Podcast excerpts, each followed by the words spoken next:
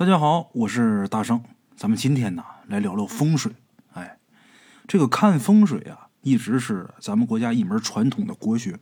历史上呢，也有很多著名的风水师，比如说鬼谷子啊、袁天罡啊等等等等这些大师啊，都留下了很多神奇的故事。哎，咱们今天要讲的这个故事啊，可能比现在流传的这些故事呢要平淡的多。不过我觉得呀。今天咱们要讲的这个故事当中的这位风水师，他的思想和观点啊，更符合我对风水的理解，所以啊，给大伙儿说几个他的故事啊。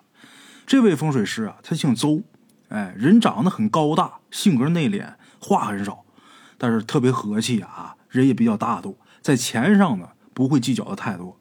周先生为人非常谦逊，虽然他是个风水师，但是呢，他经常说福地等福人。靠看风水发家有，但是也终究不会超过三代。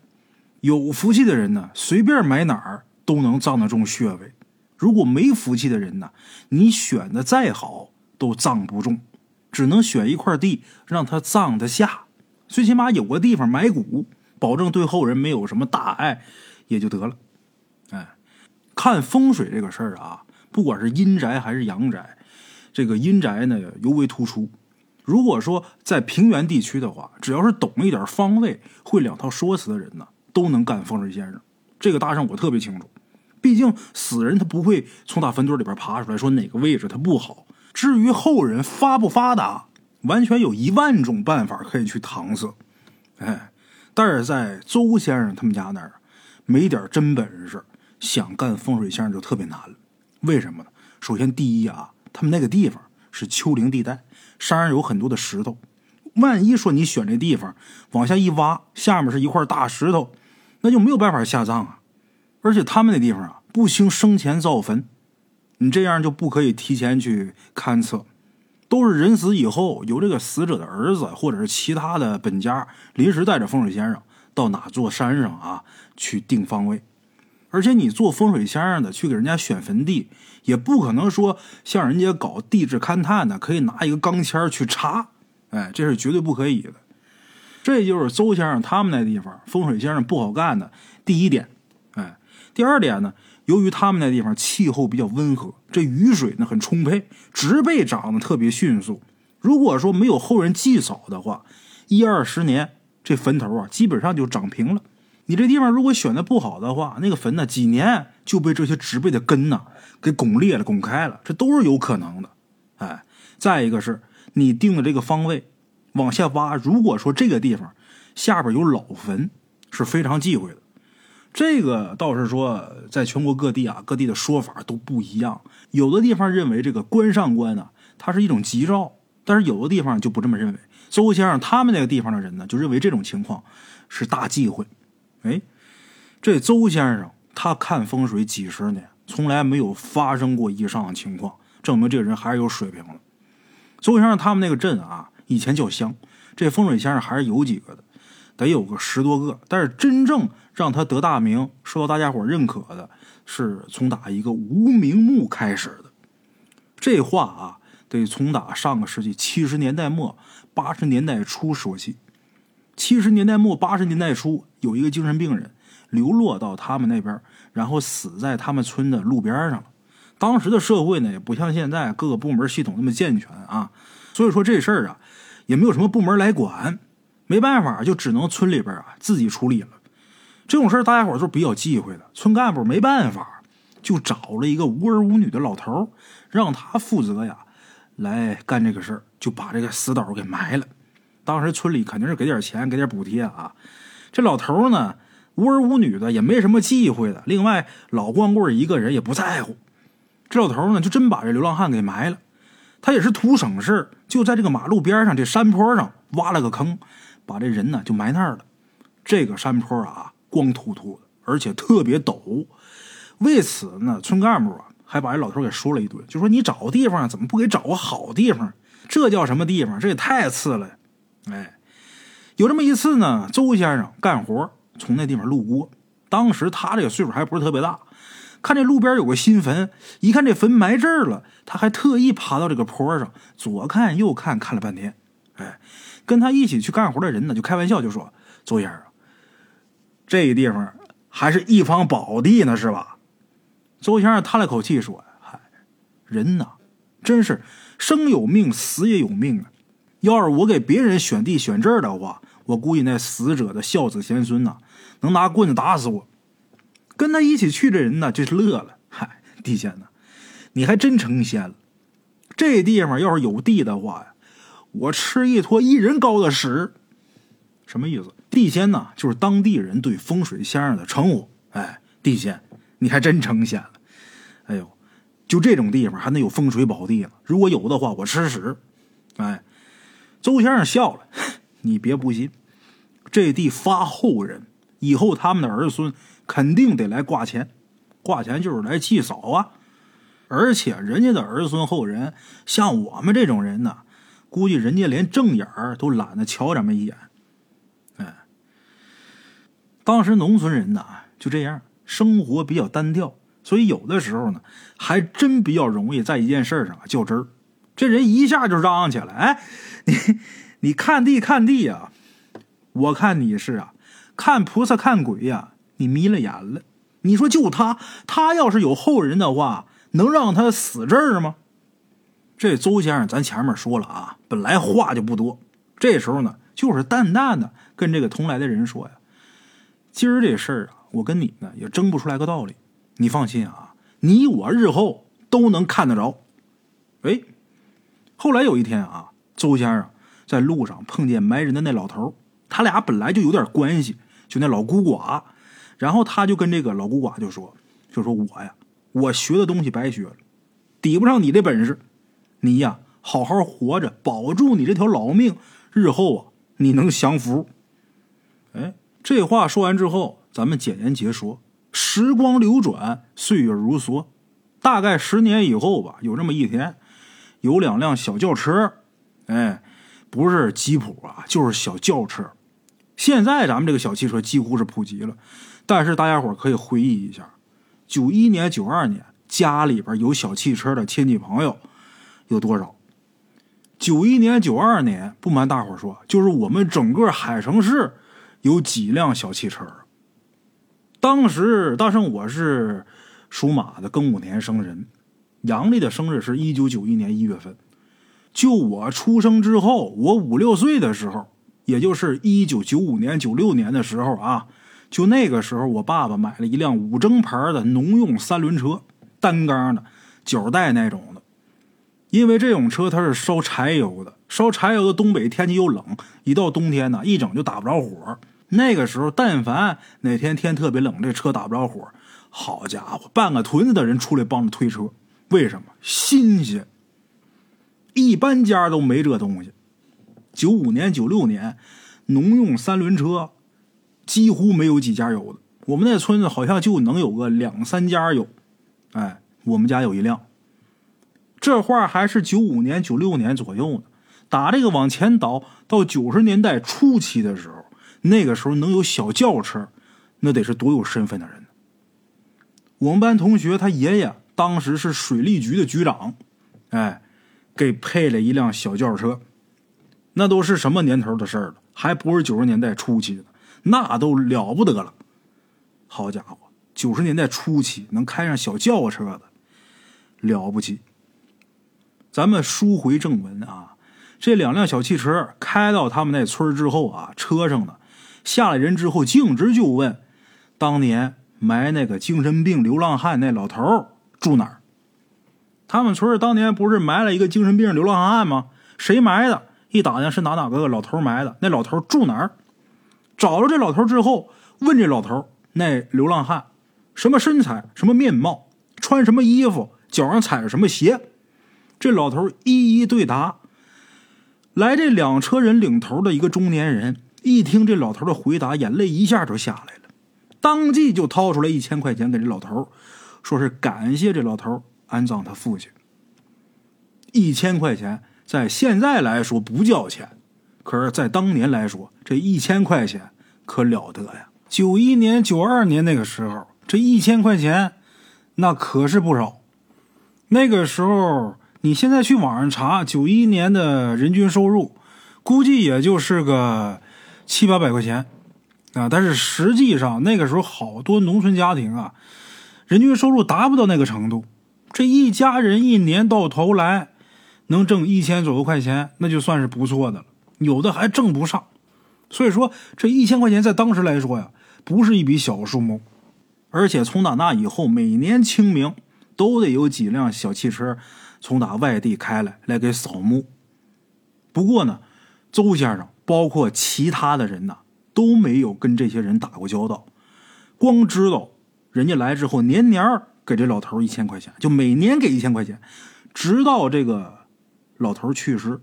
就是埋他父亲的这老头去世，这伙人才把这坟给挪走。时至今日，也没人知道那一家人到底是干什么的，什么背景。哎，但是从打时间轨迹上能推测出来，当时这精神病老头从家里边出来之后啊，看他的穿着打扮，家里边不像是有钱人。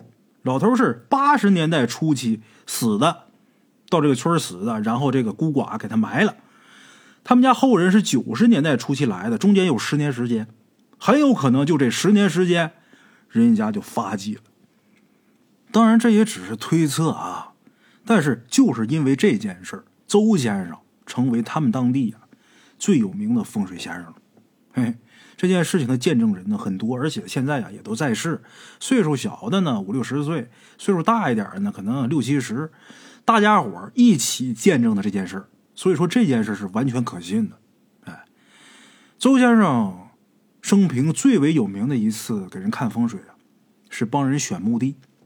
这事儿是怎么回事？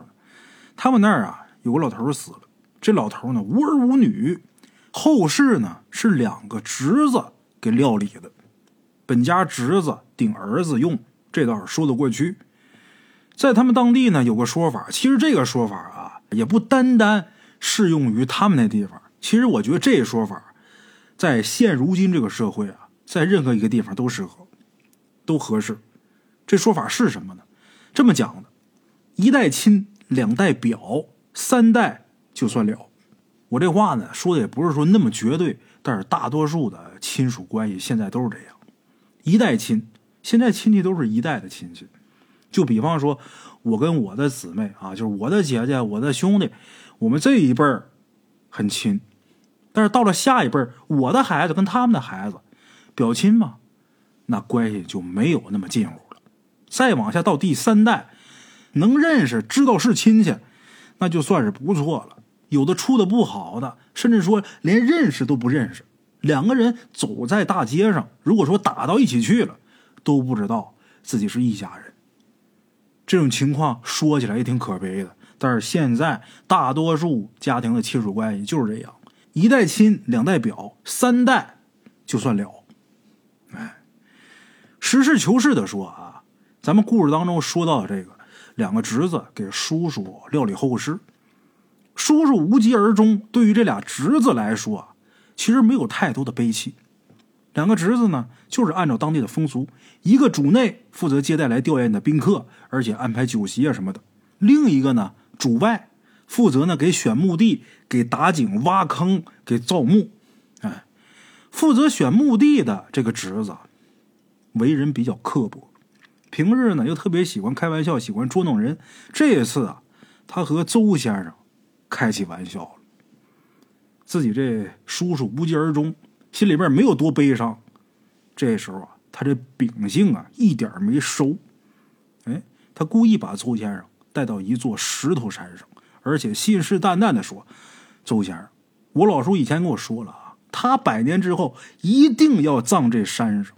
麻烦您呐，帮我叔叔在这儿选块地吧。”邹先生拿着罗盘在山上啊，仔仔细细的走了一遍，说：“老二啊，按说我们这行啊是随你们东家的心愿的，但是这地方的，他确实不好葬人啊。”这个侄子啊，平日里边他就不信风水。本来他带邹先生到这石头山上，就是想捉弄一下他。一看邹先生说的一本正经的，他就来话了。啊，那是啊，那地里边那倒是好埋呀，哼，拿铁锹挖几锹，抠个坑就埋了呗。啊，他这话的意思就是，这山上石头多，你就是怕挖着石头你丢了面子，你没这能耐，你找不着地方呗。那地里边多好埋呀，那还用你选吗？拿个锹挖个坑，把人一埋不得了吗？哎，干风水先生这一行呢啊，一般呐，有本事的都比较受人尊敬，自尊心呢也都比较强。周先生听了这话啊，他这人呢挺大度的，也没动声色，又带着罗盘爬到山顶，四处瞭望，看了很长时间，才下来跟这侄子说：“说这山上啊，有这么一处好地，但是这地有点不平。这地不平的意思啊，就是说这块地的气运会偏向这个墓主人的后代的某一支或者是某一家。”是这个意思，可这死者的侄子也不知道当时是脑袋一热还是怎么的，没头没脑的顶了一句：“哈哈，你说那人都死了，都成一捧泥了，他要真能保佑后人的话，也没见谁家祖宗半夜来给家里边送钱呢。”他这话一出来，同行的八仙都跟着笑。这八仙是干嘛的啊？开这坟的时候，八个人负责给挖这坑。挖坑的这八个人，这时候叫八仙。周先生听这话也没生气，干笑两声，是这道理啊。干我们这行的呀，都得让后人求个心安呢。这时候这侄子还是不依不饶。那个周先生啊，我我我不是跟你抬杠啊。那咱说文革的时候不让搞这一套，人死了还不是抬出去就给埋了吗？也没见说哪家埋错地方啊，怎么怎么样啊？这时候周先生还是没动怒，就是淡淡的说：“这个呀，我不跟你犟，我们呢，只能随东家啊。”那么说这侄子他怎么就这么横呢？他为什么敢这么说？因为他当时啊做了点生意，在周先生他们那地方啊，在那一带，最起码呃十里八村的，算是个有钱人。这个不得不说啊，有这么一部分有钱人呢，他只会敬畏比他更有钱的人。至于说其他人，那都是按照利用价值来看待的。所以说，他对周先生这个态度啊，就是因为你对我没有任何利用价值，你的那套风水学说在我这儿一文不值，我压根就不信这套东西。我为什么要敬着你？你对我来说没有利用价值，我为什么要敬着你呀？他平时就喜欢捉弄人，所以才有这么一出。哎，周先生也是没办法，摆好香案，定好罗盘，杀鸡焚香，念了一通咒语以后，就让人呐把这块地上面的树给砍掉，然后拿起工具在地上合方画线，哎，给画好方位，而且特意在这个侄子面前交代这八仙。周先生说：“列位，你们今儿啊。”受累了，你们辛苦了。这穴地东西两面都是石头，下地三尺，井中间有一块磨盘大小的方石。这井就是指挖的这坑。哎，井中间有一块磨盘大小的方石，这石头下边有三只蛤蟆，千万别打。说完之后，周先生把这些家伙事一收，然后啊就回家了。这先生就是这样的啊。给你画好方位，你们怎么挖，挖多长时间？人家先生不可能在这跟着看着，给你画好，人家就走了。这时候啊，请来这些个帮忙打井的八仙，一听就知道周先生这是在跟那死者的侄子斗气，他是故意在显本事。但是呢，这些人也觉得啊，不大可能，他哪有那么神呢？还知道这土下边是什么情况还说的那么准，什么地方有块石头，下边还有三只蛤蟆，这有点太邪乎了啊！大伙也都知道他们俩在斗气，所以大伙挖土的时候啊，就特别卖力气，迫不及待的想看看周先生他说的对不对，说的准不准。嘿，大伙开挖刚挖下去不到二十厘米，那死者的侄子这脸色儿就有点变了。怎么的呢？这墓的东西两面确实是有石头，挺大的大石头。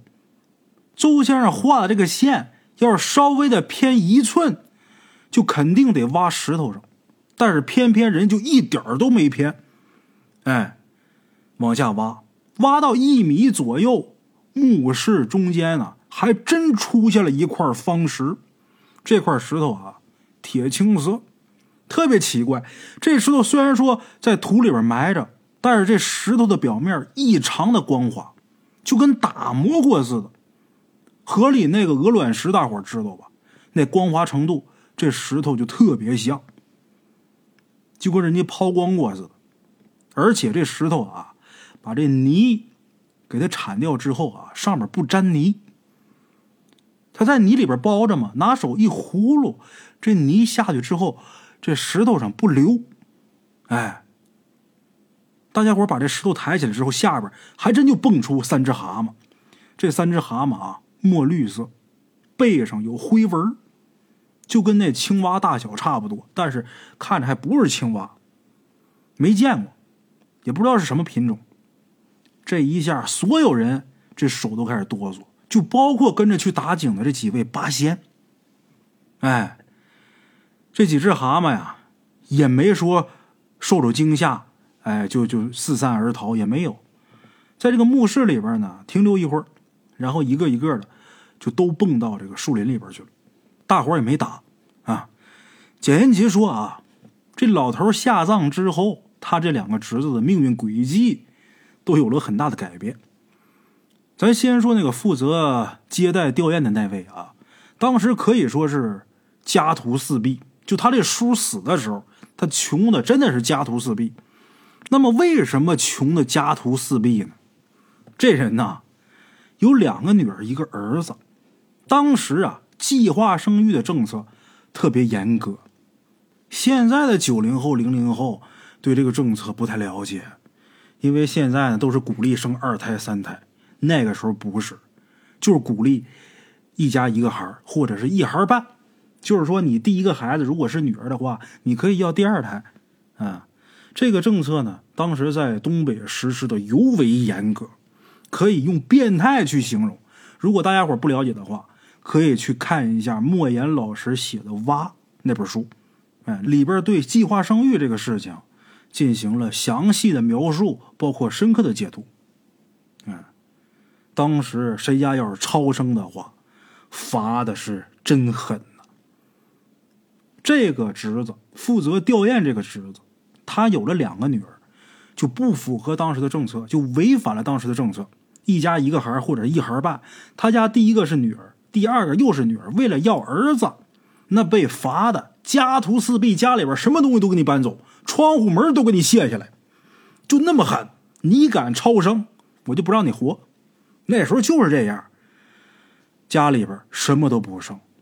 他的一个表叔啊，看他可怜，就带他到工地啊当架子工。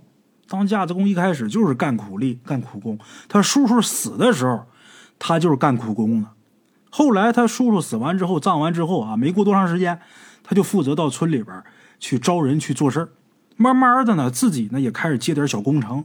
现在人家开上路虎揽胜了。人两个女儿呢都是公务员，儿子呢在市里边最好的医院做主治医生。而那个负责带周先生选墓的那侄子，本来啊他生意做的不错。在当时来说，算是有钱人吧，十里八村的算是有钱人。但是后来啊，他跟一个少妇有了不正当的关系，两边家庭呢每天都闹。以前大家伙的思想啊还是特别传统的，还不像现在这么开放啊。再加上花销特别大，资金跟不上了，这信誉呢也越来越不好，最后买卖干不下去。现在这个人在市里边当保安呢。那么说，至于这两个侄子。他们两个人的人生轨迹的变化，跟当初他这个叔叔下葬的那个坟地到底有没有关系？这个事儿啊，列位就仁者见仁，智者见智吧。哎，还有个事儿，就是这墓地里边啊，不是挖出来一块石头吗？当时帮着打井有一位八仙啊，觉得这石头很好看，然后他就把这块大石头啊给弄回家去了。弄回家之后放楼上了，但是他媳妇儿啊。嫌这东西是从打给人挖墓的这个墓穴里边挖出来的，就觉着不吉利，然后就跟儿子俩人啊，把这石头抬着，就扔到门前倒垃圾的地方。前些年不是文物热吗？哎，很多人特意去周先生他们的地方去找这块石头，但是没找着。啊，节目最后，大圣想说哈，都说福人居福地，福地福人居，万般皆是命，半点不由人。但是这福气从哪儿来呀？种善因必得善果，你的福气皆由你行善积德而来。所以奉劝各位，多行好事，莫问前程。